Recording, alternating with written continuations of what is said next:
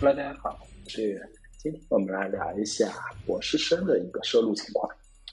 那研究生是我国的最高学历，同时也是国家重点培养对象，尤其是博士研究生为科研工作做出了卓越贡献。但如今社会学历贬值，如如果论含金量的话，恐怕读到硕士才能有话语权。大学生也深知这个道理，所以近几年不少大学生都去考研了。在考研大军中，绝大多数的学生都是为了让自己以后方便就业，所以拿到硕士文凭之后就做升学打算了。而少部分读博的学生都是那些专心搞学术研究的人。读博既是深造，同时也是对自己的又一大挑战。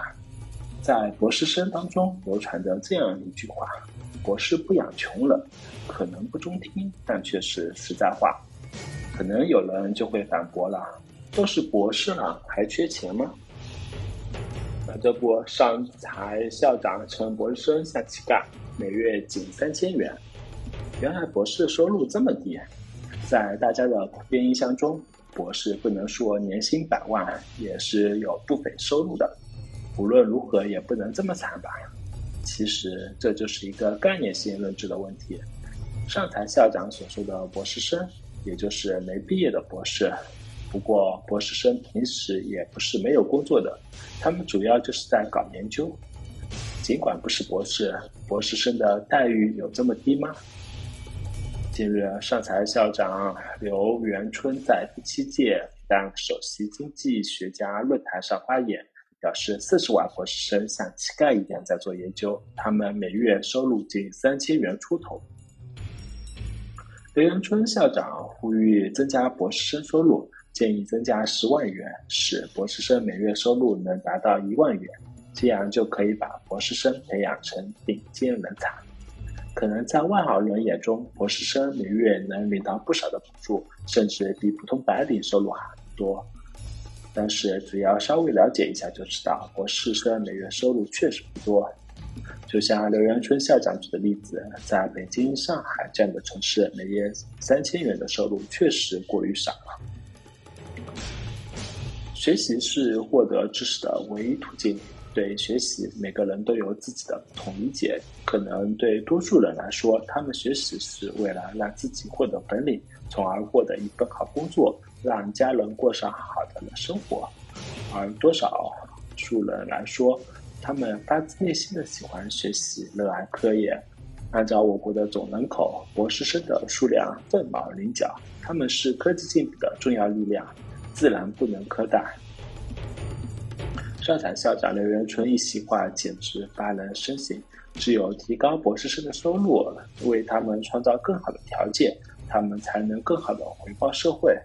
此事在网上也引发了网友激烈讨论。网友表示。科学和教育是国家的未来，应该给博士生营造一个良好的科研环境，而最先要做的就是提高科研人员的待遇。网友还表示，科研的确是个短期看不出成效的工作，但是一旦有成效，那就是有突破性的。网友的评论让人暖暖暖的。显然，我国教育经过改革之后，国民思想意识越发有前瞻性。这也意味着我国教育的成功。那博士生要承担生活和科研双重压力，这问题需要得到重视。博士有时候不仅代表一个学历，同时更是一种身份的象征。博士身上的责任也要比普通人艰巨。而回归现实生活，博士生一般都结婚生子了，一边养家糊口，一边搞科研工作。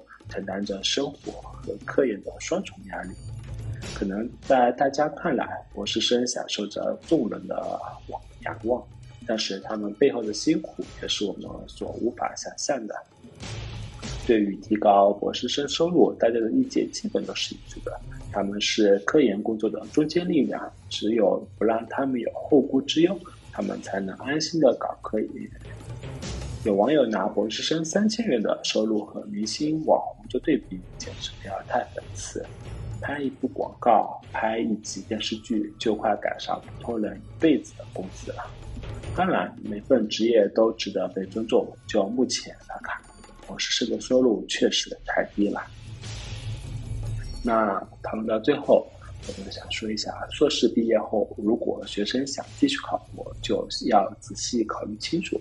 虽然考博难度不大，但是读博难度可不小。博士毕业的门槛是最高的，光一个论文学生就需要一到两年的时间去完成，而且学生随时要做好延毕的准备，这不仅关系到学术研究，还涉及到现实问题。